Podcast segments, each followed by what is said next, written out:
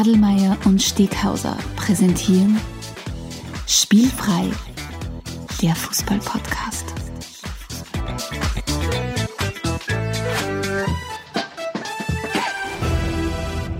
Herzlich willkommen zu einer neuen Folge von Spielfrei, dem Fußball-Podcast direkt aus Graz. Und in meinem Bildschirm neben mir sitzt Stefan Adelmann. Hallo Stefan, schön, dass Hallihallo. du da bist. Schön da zu sein. Zumindest im Kastel, im, Kompi. Kastel, ja. Im Kompi Ja. drinnen sitze ich. Ja. Du, wie geht's da? Gut, ähm, es hat, gibt, etwas Abkühlung äh, im sommerlichen Graz.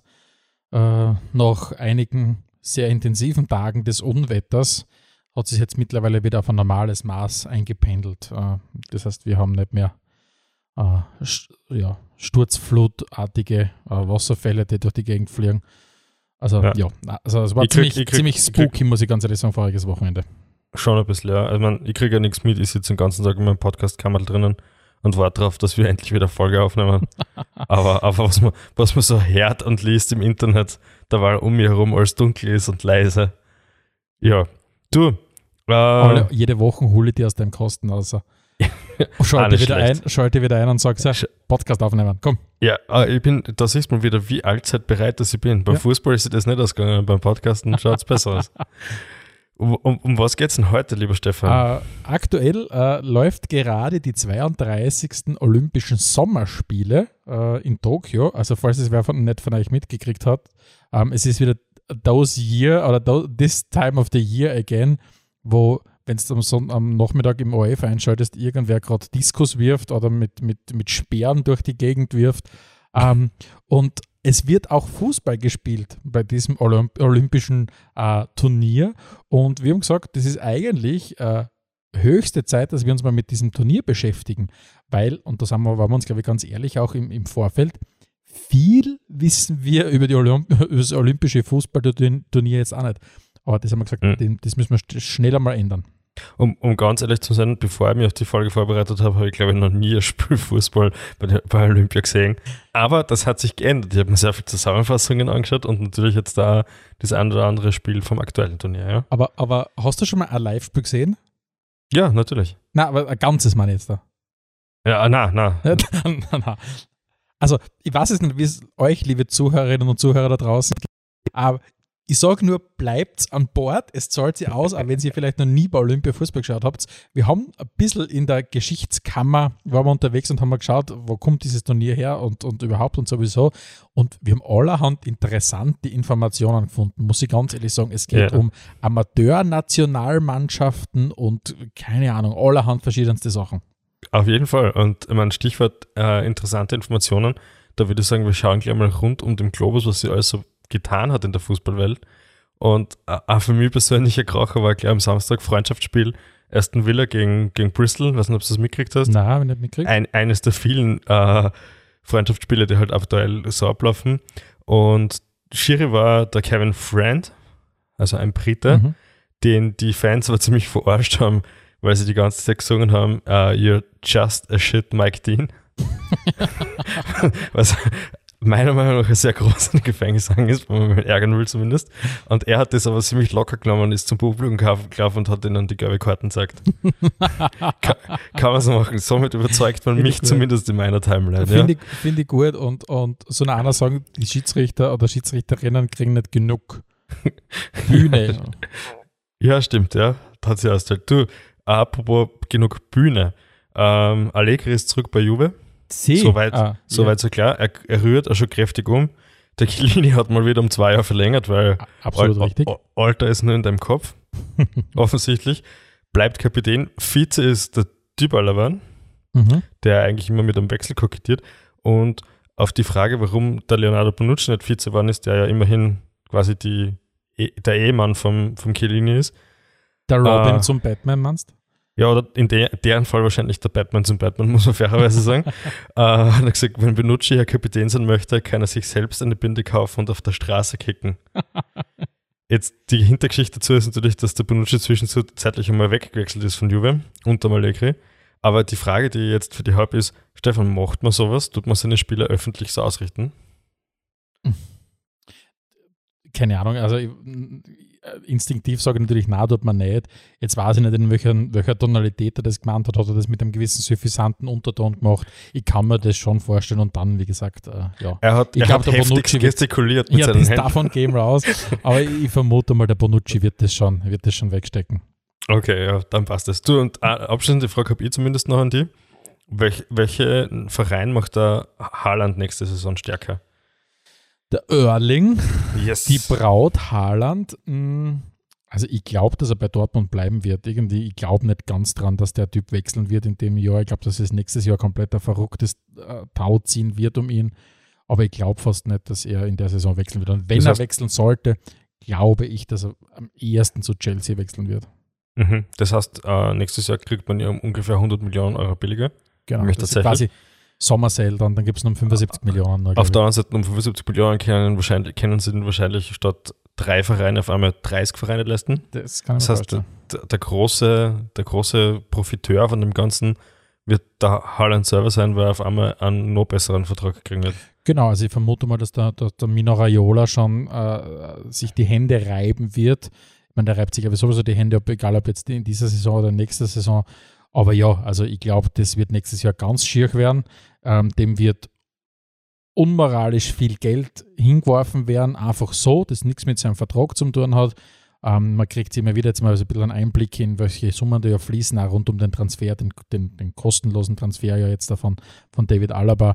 Also ja, ich glaube, das wird nächstes Jahr ganz unmoralisch werden und, und, und schier zugehen, weil plötzlich, wie du schon richtig sagst, bei 75 Millionen ist das potenzielle Abnehmerfeld noch mal größer, weil, keine Ahnung, vielleicht überlegt sich auch Everton nächstes Jahr. Zumindest Mhm. einmal, das ist, weiß nicht, ob schaust du Bares für Rares? Wahrscheinlich nicht, gell? Na, Vor allem habe ich mir fast gedacht. Aber da gibt es immer wieder die Situation, wenn dann so alle so da sitzen, jeder sagt zumindest in der Regel einmal sagt irgendwas an. Preis, den er bietet. Okay. Und ich kann mir vorstellen, so wird das nächste Jahr ungefähr sein. Äh, Entschuldigt bitte ganz kurz, ich muss in einen anderen Podcast wechseln. Was ist mit dir? Nein, kennt, kennt ihr so, so also gibt es diese, diese, diese Podcasts, die so Serien begleiten, wo man nachdem eine Folge ausgestrahlt ist, über die Folge redet. Vielleicht magst du sowas machen für Bares für Rares. Ich kann dir da jedenfalls weiterhelfen, wenn du willst. Also Na gut, mach weiter. zumindest beim Podcast weiter ähm, im Programm. Ich habe noch was jawohl. zu sagen. Ich noch was Ja, zu sagen. bitte. Ähm, wie so oft ist es ja so, dass wenn einmal es äh, eine Nachricht eingeschlagen hat, wird es dann danach recht ruhig und eigentlich tut sie dann trotzdem im Hintergrund so viel. Äh, was ich damit meine, ist die Europa League, die, na, die, wie heißt es nicht Europa League, die European Super League, so soll das Ganze hier heißen, ist, hat wieder ein neues, eine neue Facette hinzubekommen in, ihr, in ihrer Geschichte. Und zwar haben jetzt äh, äh, die drei übrig gebliebenen, also die, die, die drei, ja, Best of the Rest, wenn man so will, wenn, was noch da sind, also Juventus, Real und Barcelona, haben jetzt da eine Presseaussendung rausgegeben, dass sie den Europäischen Gerichtshof kontaktiert haben rund um das Ganze. Und der Europäische Gerichtshof hat bescheinigt, dass es grundsätzlich für die UEFA illegal wäre, also nicht rechtens wäre, sie auszuschließen aus irgendeinem, aus irgendeinem Bewerb. Und es geht sogar so weit, dass äh, Real, Barca und Juve jetzt da versuchen, auf Rechtsweg auch das Monopol der UEFA ähm, zu brechen. Dass du quasi sagen kannst, okay, liebe UEFA, ihr, ihr nutzt eure Mon- Monopolstellung, die ihr habt nicht zugunsten eurer, eurer, eurer Verbände. Deswegen steht es uns zu, ohne irgendeine Strafe zu bekommen, zu sagen, ich will in einem eigenen europäischen Bewerb spielen. Also, wir können uns darauf einstellen, dass dieses ganze Thema Super League äh, noch lange nicht äh, vorbei sein wird. Und ich bin gespannt, was da noch für eine Schlammschlacht auf, auf den Fußball insgesamt zukommen wird. Hört sich tatsächlich irgendwie sehr furchtbar an, ja. Also gibt es für das Phänomen irgendeinen speziellen Fachausdruck, wenn, wenn zwei Parteien miteinander streiten und man auf keiner Seite ist? ich glaube, das ist, was man gemein als die Ernüchterung dann oft einmal bezeichnet. Wirklich, ja, ich habe ja heute die Woche auch noch gelesen, dass angeblich Manchester. United noch gar nicht so ganz offiziell aus der Super League ausgest- ausgestiegen ist. Ja, ich bin mir sicher, dass die, dass die, dass die, dass da keiner so richtig ausgestiegen ist. Aber wie gesagt, es ist jetzt auch nicht, nicht Mhm. der Platz, um das im Detail zu besprechen, aber wir können uns auf jeden Fall darauf einstellen, dass, dass da noch viel kommen wird in den nächsten Jahren. Wunderbar. In diesem Sinne bleibt uns nochmal der Verweis auf zwei vergangene Episoden, die wir erst kürzlich aufgenommen haben, nämlich einmal zur Europa League und einmal zur äh, European Conference League. Ähm, schaut, hört sich das vielleicht an.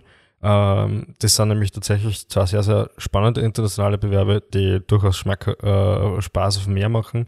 und auch gleichzeitig irgendwie aufzeigen, wie wichtig das eine Super League in Europa ist mit den ewig gleichen, die immer gegeneinander spielen.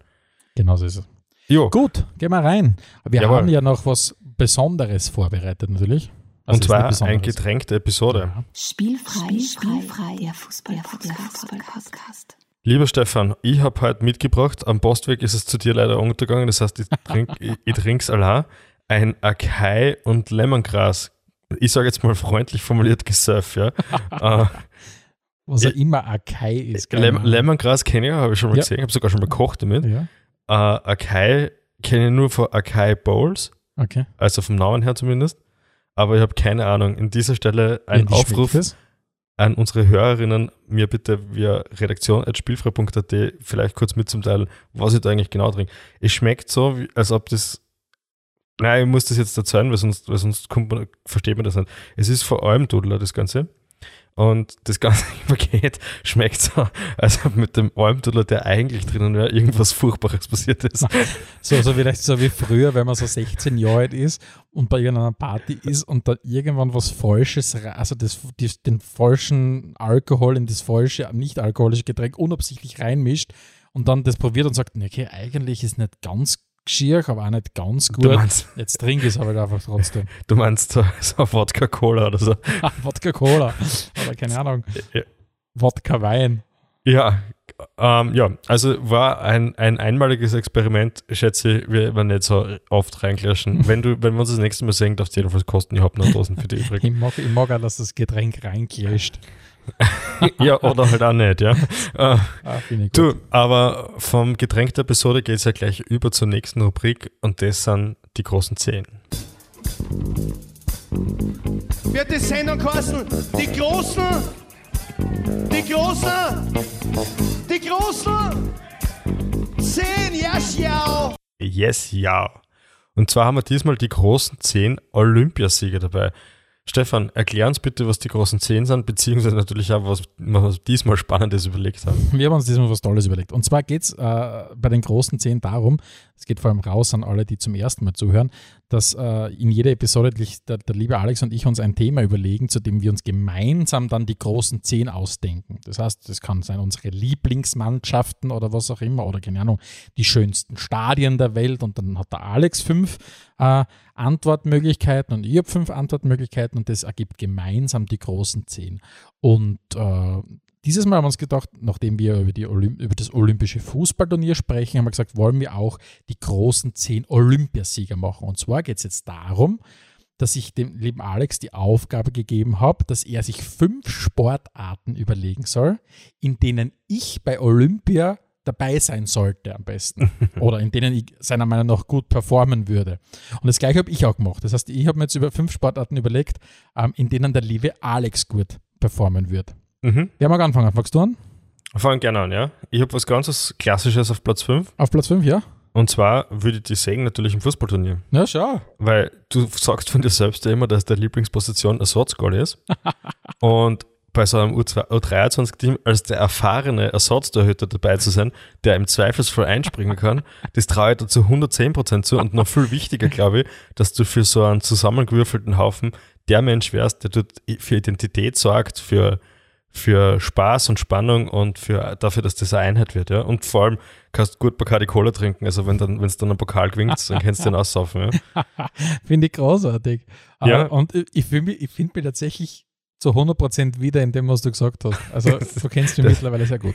Das freut mich. Was Ähm, hast denn du auf Platz 5? Mein Platz 5 ist auch die obvious choice. Ich möchte dich gerne im Fußballturnier sehen. Siehst du, so einfach, so, so einfach ticken wir beide. Ja. Ähm, auch ich möchte dich auf meinem Platz 5 gerne im Fußballturnier sehen, weil du als Amateurspieler und mit deinen 35 Jahren eigentlich noch immer perfekt in dieses Anforderungsprofil des, des, des Olympischen Fußballturniers passt.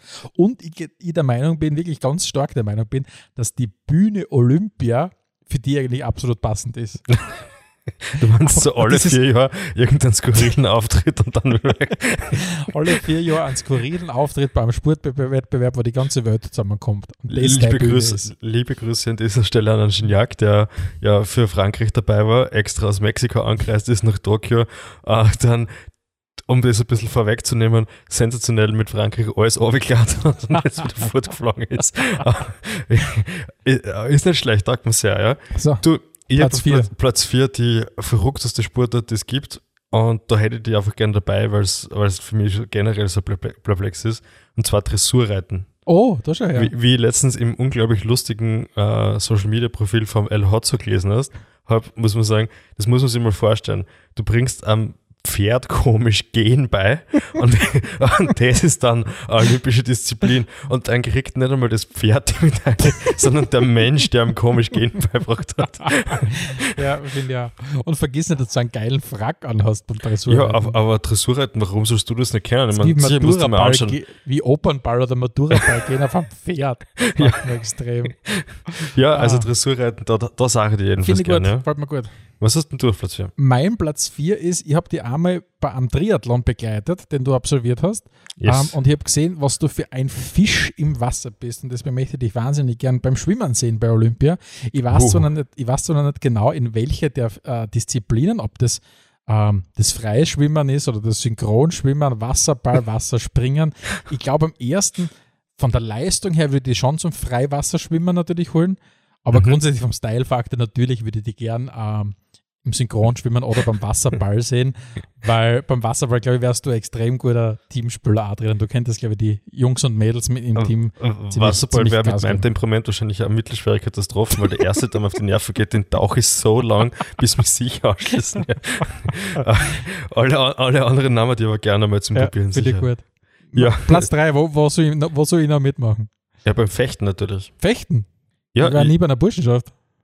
das nicht, aber, aber ich, ich könnte mir so vorstellen, du hast ja, ich habe dir schon öfters tanzen gesehen, du hast da ein, du hast eine unglaubliche Eleganz, mit der du da über die Tanzbühne schwingst und wenn man das aufs Fechten umlegt und dann fällt mir eigentlich nur mehr ein, äh, der eine James Bond, wo die Madonna die Fechtlehrerin spielt, das heißt, das wäre automatisch der Trainerin in meiner Welt und alles ist ein Wissen. Also Platz drei Fechten. Es ehrt, es ehrt dich wirklich, dass du mir zutraust, dass ich beim Fechtturnier mitmache. Ich glaube, ich war der ungelogen der schlechteste Fechter der Welt, weil ich wirklich langsam bin. Und ich glaube, wenn du so richtig langsam bist, bist echt kein, ein gefundenes Fressen für jeden Oder, Fechter. oder unberechenbar. Oder unberechenbar. Ich glaube, er bewegt sie. Nein, er hat sie nicht mehr nicht bewegt.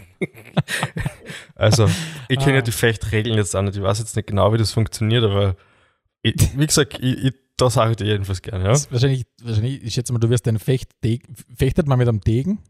Weiß es nicht. Wahrscheinlich, gell? Ja, ich glaube ausschließlich, oder? Mit so Ja. Säbel glaube ich nicht, dass das gegenseitig nicht an. Wahrscheinlich darf, werfen darfst du wahrscheinlich nicht, aber sonst ist wahrscheinlich vieles erlaubt. Siehst und ich war schon wieder disqualifiziert. So, mein Platz 3. Ähm, ich würde gern, dass du beim olympischen Skateboard-Wettbewerb teilnimmst. Weil ich erstens mal finde, dass du cool genug bist, um beim Skateboard-Wettbewerb teilzunehmen. Dann Also würde ich es nicht. insgesamt lustig finden, nachdem beim Skateboard-Wettbewerb sehr, sehr viele sehr junge dabei sind. Also gerade beim, äh, beim, beim, beim Frauenwettbewerb Ja. äh, sind, haben, glaube ich, die Olympiasiegerin ist, glaube ich, 13 worden von einer 14-Jährigen. Aber bei den Männern sind sie ein bisschen älter gewesen. Aber insgesamt würde ich es gut finden, wenn du mit deinen 35 Jahren da teilnehmen würdest. Und vor allem wärst du der erste Österreicher, der an, an so einem äh, olympischen Skate-Turnier dann teilnimmt, weil heuer haben wir die, ja, die Premierenausgabe und die Julia Brückler vertritt ja Österreich bei Olympia als erste Frau beim Skateboard-Turnier. Mhm. Ähm, Mann hat es keiner geschafft, aber du wärst dann für mich der Erste. Und ich glaube, ich würde es einfach cool finden, wenn du Aber wie funktioniert das? Hat der irgendein Limit erreichen müssen? Oder? Ich glaube, irgendwie so funktioniert das, ja. Du hast Okay. wieder so ein Ausscheidungsturnier gehabt oder irgendwas oder, oder so, Mhm. ja, keine Ahnung. Habe ich mich wenig damit beschäftigt. Weiß man dann nicht. Ja, aber Skateboardfahren wäre sicher super für mich, ja. Ich habe auf Platz zwei für dich äh, Baseball. Okay, schau. Ich habe erst heute nämlich zufällig mitgekriegt, dass das olympisch ist. Ja? Ja, ja. Und nachdem ich mich mit Baseball absolut nicht auskenne in meinem Leben, ein ganzes Spiel geschaut und ein halbs und habe mir nur gewünscht, dass das endlich, endlich aufhört. habe ich mir gedacht, wie kann ich das attraktiver für mich machen? Ja, indem ich meinem guten, guten Freund Stefan zuschaue. äh, ich weiß auch nicht genau, was für Position das dazu traue, aber, aber mit so einem Hut schwingen und auf den Ball vielleicht treffen, wieso nicht? Und was ich da sicher zutraue, ist irgendwo zum Stehen und den Ball sonst im Zweifelsfall zum Fangen. Ja, ich glaube, also, und ich kenne mich ja wirklich nicht aus beim Baseball, aber wenn ich jetzt in Anbetracht meiner nicht vorhandenen Grundschnelligkeit ähm, sehe mir am ersten wahrscheinlich bei dem einen, als der eine Typ, der da kniert bei der Mhm. ersten, nein, das ist, die, ist nicht mal die erste Base, es ist die Nuller-Base, glaube ich, dort, wo der halt hinwirft. Homebase ist das. Die Homebase, danke. Mhm. Ich glaube, ich wäre derjenige, der dort kniert mit so einem, mit so einem ja, Gitter über dem Gesicht und Ja. versucht, jetzt zu fangen. Ja, ich glaub, das, wär- das, das, sehe ich überhaupt nicht, weil das ist irgendwie so eine Position, was du sicher furchtbar wehtun kannst. Ja, sicher, aber trotzdem, wo denn sonst stehen? Ich- Ja, ist wurscht. irgendwo, Ah, ja. ist wurscht. Irgendwo Aber, schon. aber Baseball und du, das, das sehe ich, außerdem ist Field of Dreams ein super Film und auch da, wenn der los in der Leben angelehnt wäre, könnte man gut vorstellen. Stefan, Platz zwei bei dir. Ah, mein Platz zwei ist, ich würde die wahnsinnig gerne im olympischen Tischtennisturnier sehen, weil ich glaube, du aus, hast ausreichend Erfahrung im Freibad in, in Anger gesammelt und ich, ich, ich vermute mal, wenn's, wenn die Regeln ein bisschen adaptiert werden müssten, sprich näher an, am, am Freibad dran sind, das heißt Spielen, verpflichten den Flipflops und so weiter, Mhm. glaube ich, könntest du eine gute, eine gute Performance bringen. Ja, das finde ich, das Ja. finde ich insofern gut, als ob, das, als ob das gleichzeitig mein Platz 1 für dich ist. ich habe Tischtennis da stehen, weil ich weiß, das, das kannst du erstens nicht so schlecht. Ja, ja. Zweitens glaube ich, dass man da eine unglaubliche Lernkurve hat, wenn man da mit einem Trainer arbeitet und da diese Schnitte ein bisschen kann. Und, und viertens habe ich mir gedacht, ähm, vielleicht wird ja das Rundgang auch irgendwann olympisch und spätestens dann, spätestens dann ich, hast du super Chancen. Ja, aber beim Rundgang vielleicht, also stimmt, das wird dann aber kein Teambewerb sein, sondern ein Rundgang hast ganz viele Nationen an einem Tisch, gell? Ja, wenn dann nur so, jeder gegen Ja. jeden, oder? Ja, Muss so sein, ja. Dann stehst du neben irgendeinem Iraki und neben einem Mexikaner und einem Schweden und dann fragst, ja, es ist geniale Vorstellung. Ich glaube, das wird die Leute zusammenbringen mehr auf der Welt. Und was hast du auf Platz 1? Ah, mein Platz 1 ist, und du hast es auch schon kurz am Rande erwähnt, ähm, ist, ich würde das sehr, sehr gern beim Reiten sehen. Ähm, ich kann mich zwar noch nicht entscheiden, bei welcher, in welcher Disziplin. Ähm, definitiv eher nicht beim Vielseitigkeitsreiten, das traue ich dann nicht zu, aber ich sehe die eher beim Springreiten oder beim Dressurreiten auch. Und ich würde es vor allem extrem gut finden, weil ich glaube, dass du deinem Pferd auch einen ganz großartigen Namen geben würdest. So wie, keine Ahnung, Mega Horse, Thunderstorm oder irgend sowas. Also das würde mir extrem taugen. Und du wärst, du wärst für mich der legitime Nachfolger von äh, Victoria Max Teurer und Hugo Simon. Ähm, zwei Namen, die ich, seit ich auf der Welt bin, irgendwie und Sport verfolge, irgendwo ganz tief in meinem österreichischen Sportgedächtnis abgespeichert habe, ohne jemals das groß mitverfolgt zu haben oder mich dafür zu interessieren. Aber irgendwie die Namen sind ganz weit hinten abgespeichert. Übrigens habe ich ausge- ausgesucht, die Pferde vom Hugo Simon haben geheißen Lavendel, äh, The Freak, dann Gypsy Lady, weil das kann man auch streiten, und E.T., also ich glaube, einen anderen gehabt, aber das waren so die A4 davon. Und E.T. habe ich tatsächlich, kann mich noch erinnern, aus also, so ein Sonntagvormittag Sportbild mit Rainer Parias oder Christian Neber, ja. wenn Mhm. wieder der Hugo Simon mit E.T. beim Leichtathletik mit dem Götz ist. Also, ich, was soll ich sagen? Du hast offenbar in das Reitthema tiefer eingelesen als ihr, halt Das unser Schwerpunktthema. Ja. Aber Auf jeden Fall Alex Stegisch mit Mega Horse Thunderstorm. war, ja. Ja, Ja, das waren die großen zehn. Ähm, wir sind auch da, wenn es darum geht, wenn ihr gerne hättet, dass wir da was Spezielles vorbereiten, immer wieder für Tipps dankbar. Schreibt uns einfach an redaktion.spielfrei.at. Wenn ihr schon dabei seid, ihr könnt auch gern auf spielfrei.at gehen und unseren Newsletter abonnieren, den Steilpass. Der kommt so unregelmäßig, wie wir selber Steilpässe schlägen, schlagen, aber er kommt regelmäßig, also das heißt, er, er spammt euch nicht zu, sondern die Highlights werden da immer wieder reingepackt und euch verschickt und hat den großen Benefit, dass ihr nicht auf Social Media darauf warten müsst, dass ihr, wir in eure Timeline gespült werden. Oder ihr müsst überhaupt nicht auf Social Media sein, zum Beispiel, wenn ihr euch komplett Ja, genau. abmeldet oder gar nicht anmelden wollt. Schaut euch mal euren wöchentlichen Report an, ihr seid sowieso für auf Instagram. Genau. Und wenn ihr euch nur überlegt, wegen spielfrei euch auf Social Media anzumelden, auf irgendeiner Plattform, dann lasst es. Meldet euch viel lieber für den Steilpass an, äh, dann braucht ihr euch nicht äh, den ganzen Social Media Wahn irgendwie preisgeben. Ganz genau. Gut, Kommen wir, kommen wir zu unserem Schwerpunktthema. Spielfrei, spielfrei, der Fußball-Podcast. mein Goldmedaillengewinner. Glaubst was ist der Lieblingsmedaille? Ja, Gold natürlich. Äh, mein olympisches Weil Motto wäre ja, bist. ja, mein olympisches Motto wäre ja, gewinnen ist alles. Ich wüsste nicht, warum ich vier auf dem Wettbewerb warten soll, damit ich mir dankfrei das dritte geworden bin. Aber gut, gut, das bin vielleicht nur ich. Äh, kommen wir mal zum Bewerb selbst, oder? Äh, der Fußball an und für sich ist ja schon sehr, sehr lang bei Olympia vertreten. Ja, S- nicht von Anfang an, aber sehr früh. Sehr früh, also ist jetzt nicht die, die Trendsportart aller Skateboarding, sondern seit mit ne- 1908 ist losgegangen. Ungefähr so, wie wir das jetzt da äh, kennen, gibt es das seit 1992 in Form von ähm, U23-Turnier, beziehungsweise 19, seit 1996 gibt es das auch endlich für die Frauen. Du, du, du, du, du, du sagst es jetzt, finde ich so, so selbstverständlich. Also, ja, ich habe es wahrscheinlich schon mal gehört aber das ist mir tatsächlich ein bisschen verloren gegangen gewesen. Und vielleicht wissen das auch viele, die uns zuhören, nicht, dass das olympische Fußballturnier eigentlich ein Junioren-Nationalmannschaftsturnier ist, mit, Ausre mit Ausnahmen. Aber grundsätzlich ist es ein U23-Turnier. Das war mir lange Zeit überhaupt nicht bewusst. Mm, Muss ich ganz ehrlich äh, sagen. ab, absolut. Es ver verwirrend, verzerrende war ja immer, dass es eben äh, Spieler gegeben hat, die dabei waren, die, die wesentlich älter waren. Aber auf der anderen Seite hat so ein Team dann doch wieder irgendwie jung gewirkt. Und ja, unsere Recher- Recherchen haben ergeben, man darf eben ein paar mitnehmen, die ein bisschen älter sind. Ja? Genau. Ähm, die Overage Player Rule ist es, äh, die ebenfalls 1996 ähm, eingeführt wurde. Und das hat dann dazu geführt, dass sehr interessante Leute plötzlich mitspielen dürfen. Also die ersten Leute, die von der Regel profitiert haben, waren der Diego Simone, der George Campos oder der Rivaldo, also durchaus sehr, sehr namhafte Spieler. Ähm, und dann auch in die, Jahr, in die Jahre danach gab es so Leute wie ein Ryan Giggs oder ein Ronaldinho oder so, die, oder Andrea Pirlo, die, die das ausgenutzt haben, ja, Stefan? Jetzt haben wir ja beim letzten, weil du gerade Ryan Giggs sagst, jetzt haben wir beim letzten Mal ähm, auch unter anderem darüber gesprochen, dass Ryan Giggs ja nie beim Endrundenturnier und so weiter teilgenommen hat. Ähm, das ist tatsächlich die einzige Endrunde, wenn man so will, wo er teilgenommen hat, weil er halt nicht mit dem walisischen Nationalteam angetreten ist, sondern mit dem großbritannischen äh, Nationalteam. Und ich glaube, Mhm. damals sogar Kapitän war von dem Ganzen.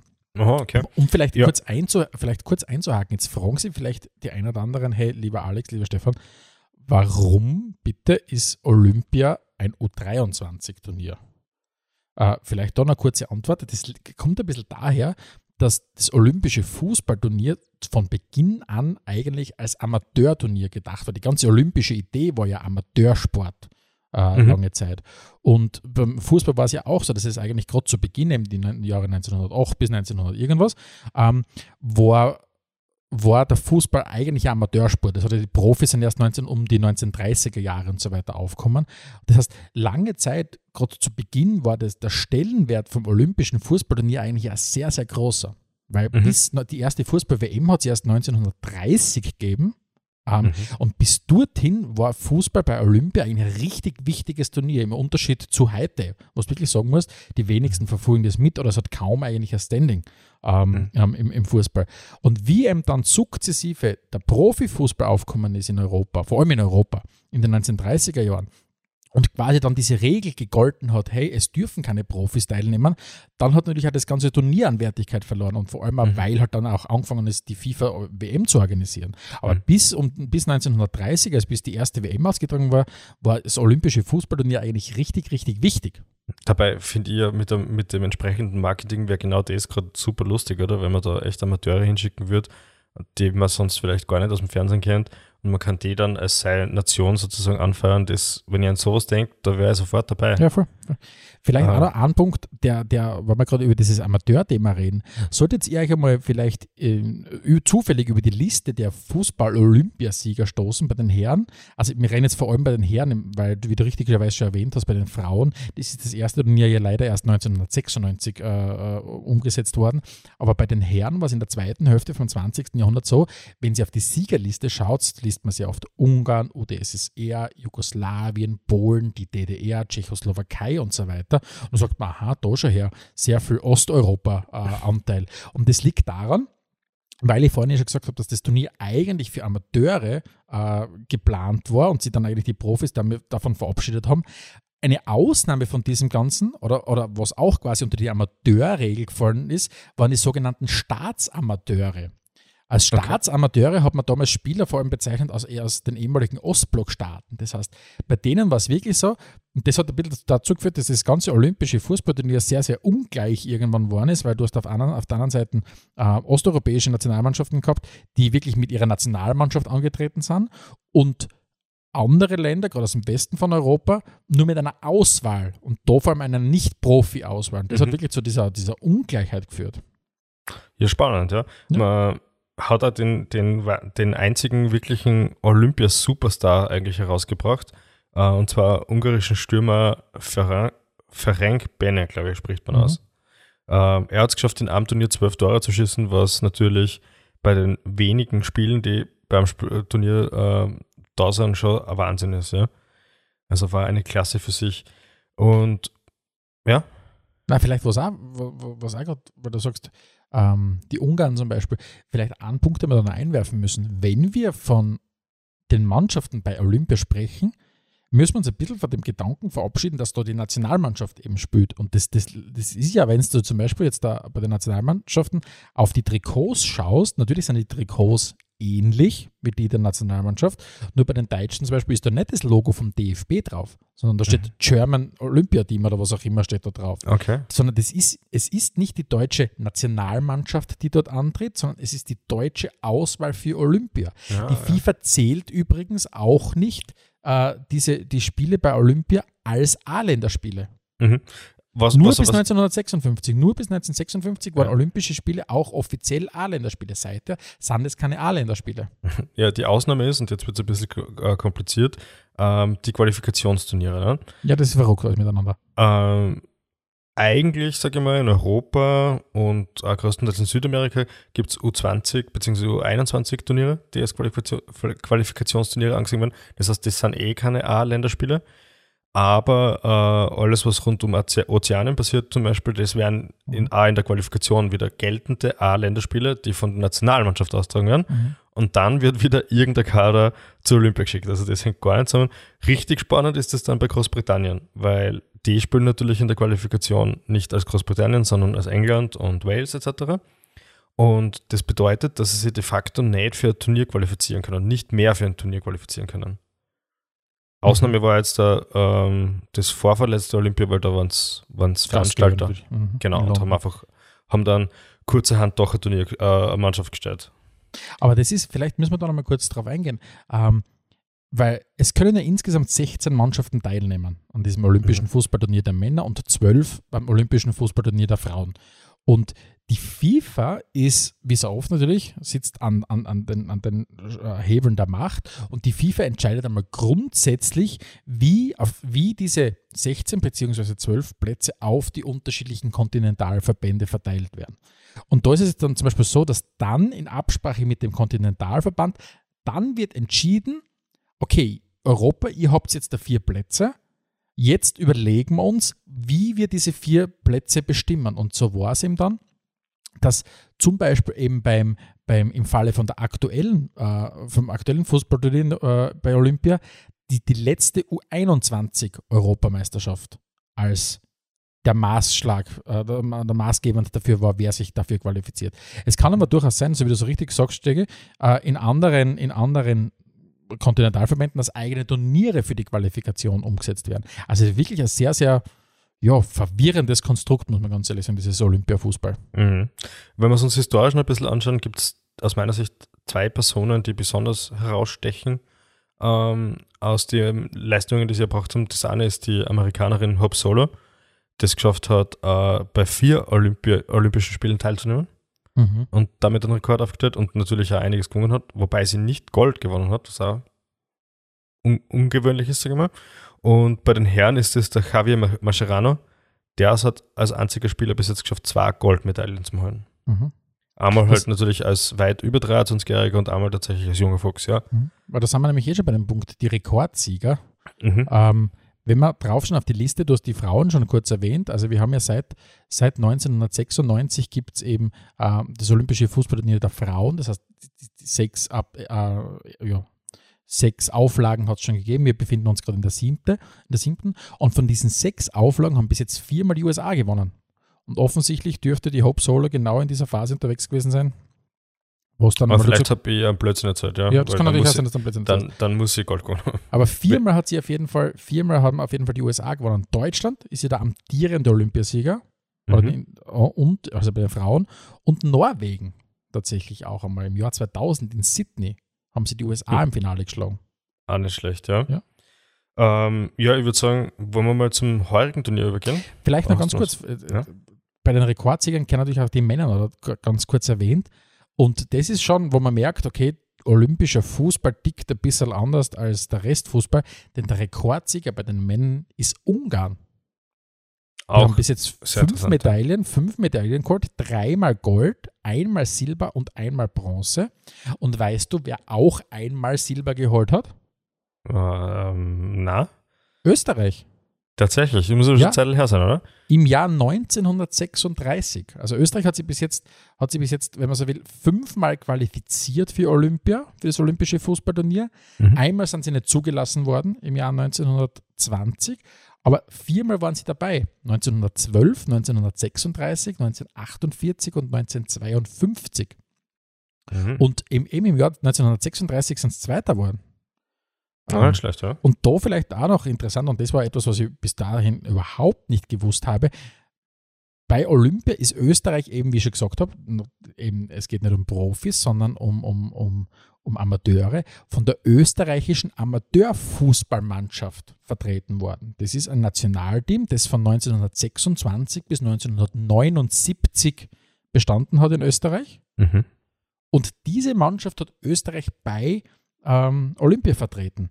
Und der bekannteste Spieler, wenn man so will, aus dieser österreichischen National Amateurnationalmannschaft war der Josef Hickersberger, der damals als junger Bursch teilgenommen hat und sich dann später quasi empfohlen hat für das A-Nationalteam. Aber damals Ah, bei. Olympia auch dabei war. Ähm, und ja, also von 1926 bis 1979. Sehr, sehr spannend, die ganze Ja, Geschichte. spannende Geschichte. Und auch interessanter Weg, dass man über das Amateurnationalteam dann seinen Durchbruch quasi Mhm. schafft. Ja. ja, aber wenn wir jetzt zum, zum heurigen Turnier schauen, ähm, Stefan, was mir besonders aufgefallen ist, als aller, allererstes ist die, die Lostopf-Einordnung. Hast du das Mhm. zufällig angeschaut? Habe ich mir In- angeschaut, ja. in, in Top 1, also das sind quasi die, die stärksten Mannschaften unter Anführungszeichen, sind Japan, Brasilien, Argentinien und Südkorea gewesen. Und im Vergleich dazu, auf, in Top 4 war neben vielleicht verdienterweise Saudi-Arabien und Australien, aber auch zwei Nationen, die eigentlich ein bisschen besser einzuordnen sind, nämlich Frankreich und Rumänien. Mhm. Äh, Hintergrund ist der, dass da eben die, die Leistung der Nachwuchsmannschaften in den vergangenen Jahren irgendwie bewertet wird. Aber zumindest soweit ich es jetzt recherchieren konnte, liegt die Betonung wirklich auf irgendwie, weil da ist dann halt ein Testspiel von irgendeiner Mannschaft gegen irgendeine Mannschaft A gewertet worden und das hat die Franzosen ziemlich eingerissen. Was mir, was mir bei der, bei der Gruppenauflistung zum ersten Mal schon ein bisschen verwirrt hat, und, und das hat auch wieder dazu geführt, dass ich mir gedacht habe, okay, was, was macht sie eigentlich genau bei diesem olympischen Turnier? Wenn man sich die Gruppen anschaut, es gibt Gruppe A, B, C und D bei den Herren Mhm. und bei den Frauen geht es dann weiter mit den Gruppen E, F und G. Das Aha. heißt, das olympische Frauen-Fußballturnier hat drei Gruppen, A4 Mannschaften, wie ich vorher schon gesagt habe, zwölf Teilnehmer. Und die Gruppen heißen ganz offiziell Gruppe E, Gruppe F und Gruppe, und Gruppe äh, EFG. Das Spaß, heißt, man setzt quasi einfach die Nummerierung oder die, die Buchstabenreihe von, vom Herrenfußballturnier fort. Und es liegt im, darin begründet, dass grundsätzlich der Fußball eine Sportart ist und quasi es wird der Bewerb des Fußballs wird in zwei Disziplinen, aber die zwei Disziplinen hängen zusammen, Herren- und Frauenfußball. Und deswegen quasi wird es offensichtlich einfach durchnummeriert. Das habe ich nämlich komplett verwirrt. Ich habe mir gedacht, was ist denn da für ein Fehler passiert? Dabei ist es gar kein Fehler. Ja, okay. Sehr, sehr spannend auf jeden Fall, ja. Du, ähm, vielleicht jetzt da haben wir uns ein bisschen, wie soll ich sagen, waren wir ein bisschen überrascht über die, über die Rahmenbedingungen. Aber was gibt es denn jetzt so zum Turnier? Fangen wir bei den Herren vielleicht an. Äh, für dich an positiven Ereignissen und vielleicht auch gleich an negativen Ereignissen. muss ich ganz ehrlich sagen, was war positiv? Positiv war, dass es soweit, zumindest soweit ich mitgekriegt habe, keine großen Skandale gegeben hat. Mhm. Äh, was hat mich negativ überrascht? Na, mir hat nichts negativ überrascht, weil für das, für das hätte ich müssen zu sehr, hätte ich müssen nachverfolgen, stärker. Oder mitverfolgen, das Ganze, muss ich ganz ehrlich sagen. Okay. Okay, also für mich jedenfalls positiv war Mexiko. Ähm, die haben es ja so ein heuer, heute kann man eigentlich auch sagen, ein bisschen unglücklich dann äh, im Elfmeterschießen gegen Brasilien ausgeschieden. Äh, die haben nämlich im Vorfeld die Qualifikation auch haushoch gewonnen. Und die haben, die, ich habe mir dann ein paar Zusammenfassungen angeschaut, die haben echt sensationell gespielt. Und ich, ich, ich werde das jetzt ein bisschen mitverfolgen, wer aus diesem mexikanischen äh, Team den internationalen Durchbruch schafft, weil ich glaube, dass da echt der ein oder andere Spieler dabei ist, der in Europa auch sehr, sehr gut aufzeigen könnte. Oder es werden alle so Javier Chicharitos, die eigentlich immer nur bei großen Vereinen spielen, aber nie so richtig den Durchbruch schaffen. Und mir kommt vor ganz oft kommen Spieler rüber aus Mexiko, die als der heißeste Scheiß gehandelt werden und dann irgendwie. Man weiß es nicht, ja. Ähm, schauen wir uns das an, wie es sich in Zukunft entwickelt. Also so, prinzipiell bin ich bei dir, Carlos Wehr war also ein Paradebeispiel, der bei sehr vielen namhaften Vereinen gespielt hat, aber letztlich eigentlich nie was gerissen hat, ja. Schauen wir, ob es diesmal anders ist. Was mir negativ aufgefallen ist, ist tatsächlich Frankreich. Ähm, die haben ja äh, eigentlich alles abgeklärt. Also die haben zweimal, zweimal richtig fett verloren und haben im letzten Spiel gegen Südafrika, also die vermeintlich leichteste Partie, in der 82. Minute waren es nur 3-2 hinten und haben das Spiel dann gerade noch gedreht, kurz vor Schluss und 4-3 gewonnen, aber sind halt als Dritter trotzdem heimgefahren. Und wenn man sich überlegt, wie breit das der, der A-Kader der Franzosen ist, kann man jetzt vielleicht nur argumentieren, okay, viele der U23-Spieler, die normalerweise im A-Team spielen, sind nicht mitgefahren zur, zur Olympia. Nichtsdestotrotz äh, dürfte es da mal wieder im Team nicht so gut passt Mhm. haben. Es ist ein Problem bei Frankreich, dass sie durch viele Turniere jetzt schon sieht, dass die Spieler an und für sich unglaublich talentiert sind, aber es niemand schafft, eine Mannschaft draus zu machen. Wie erklärst du das? Boah. Schwierig, gell? Das kann ich, das kann ich nicht, das kann ich überhaupt nicht beantworten. Also warum du, das habe ich zu wenig französische Seele in mir, die, die, die, so, die sowas nachvollziehen kann. Gut, bei Okay. Thomas, bei Domenech war es relativ einfach nachzuvollziehen, aber warum das sonst so ist, keine Ahnung. Also das, Okay, das, vielleicht hat ja der, möchte haben ich auch unsere Hörerinnen ja. Tipps für uns, ja? Ähm, weil, du gesagt hast, weil du gesagt hast, viele Spieler, die dann nicht teilnehmen am, am, am Olympischen Turnier. Angeblich hat ja der deutsche Trainer, der deutsche Trainer vom Olympiateam war der Stefan Kunz, also seines Zeichens so 21 äh, äh, Bundestrainer, hat angeblich über 100 Spieler durchtelefonieren müssen, bis er 20 Leute gefunden hat, die mitfahren. Ja, es ist halt von der Zeit her schwierig, ja, weil momentan ist bei jedem Club, es sind gerade die Vorbereitungen auf die neue Saison, fast du zur Olympia verli verlierst du jedenfalls entweder ein paar Wochen Urlaub oder ein paar Wochen Vorbereitungszeit. Mhm. Beides ist natürlich nicht optimal, gerade für so junge Spieler. Also die bekanntesten, Sicher keine einfache Situation, ja. also die bekanntesten- bei den Deutschen sind sicher der, der, der Max Kruse, der gesagt hat, na, das, das Highlight gebe ich mir auf jeden Fall mal in meiner Karriere. Und er folgt ihm in diese Regel, dass du drei Spieler über der U23 mitnehmen dürfst und an Maximilian Arnold von, von Wolfsburg. Aber sonst Mhm. sind halt sehr, sehr viele Spieler, die man natürlich, wenn man die Bundesliga mitverfolgt, kennt, aber die jetzt weit entfernt sind teilweise von, von einem, von einem A-Nationalteam. Wenn du zum Mhm. Beispiel einen Cedric Teuchert hernimmst, einen Stürmer bei Union Berlin, das heißt, das dürfte wirklich, dieses Telefon vom Kunst dürfte ein bisschen heiß gelaufen sein. Ähm, und ich bin halt gespannt, weil du, wenn du dir rein die Kader anschaust vom Turnier, die Spanier haben doch am meisten, finde ich, fast an, an Munition aufgefahren für dieses Turnier. Also da sind mit so Spielern wie einem Petri oder einem Asensio doch einige dabei, wo du sagst, okay, das sind richtig Botzenkicker. Gut, sie stehen sich jetzt auch, äh, stehen jetzt auch im Finale und spielen gegen die Brasilianer, aber ich bin sehr gespannt, was da noch von denen, von Mhm. denen im Finale kommen wird. Das Wann ist noch das Finale? Äh, Finale ist am 8. August, Mhm. Spiel um Platz 3 ist zwei Tage vorher am 6. August. Mhm. Ähm, weil du gerade bei bekannten Spielern bist und du ja auch schon kurz vorweggenommen hast, dass die Brasilianer im Finale spielen werden gegen Spanien dieses Mal. Einen, einen haben, die, Spa haben die Brasilianer dabei, der offensichtlich noch nicht genug gewonnen hat. Er hat de facto jeden Titel mindestens einmal gewonnen, den es so im Clubbewerb zum Gewinnen gibt. Sehr viele verschiedene Meistertitel in unterschiedlichen Ländern. Die Rede ist natürlich von Dani Alves. Der ist da wirklich dabei. Okay. Ja, Re Rechtsverteidiger, 37 Jahre, hat sich gedacht, da ja nehme ich mir geil. nochmal schnell Ja, ist ja mit. ja Brasilien, Brasilien hatte tatsächlich noch nie äh, Gold geholt bei, Ja. bei Olympia und die wollen das unbedingt. Und jetzt bin ich gespannt, wie es ihnen im Finale gegen Spanien geht. Ja. Ist Neymar dabei, na, oder? Diesmal nicht, Natürlich war, nicht. aber war bei den letzten Olympischen Spielen dabei. Okay, okay. Ja. Mhm. Jo, schauen wir kurz zu den Frauen, oder? Ja, absolut. Da zeigt sich ja ein sehr, sehr spannendes Bild. Und zwar, wir werden eine neue äh, Mannschaft sehen, die Olympia gewinnt bei den Damen. Mhm. Das heißt, nicht die üblichen Verdächtigen, nicht die USA, nicht Deutschland und nicht äh, Norwegen. Wer steht im Finale? Kanada gegen Schweden. Mhm.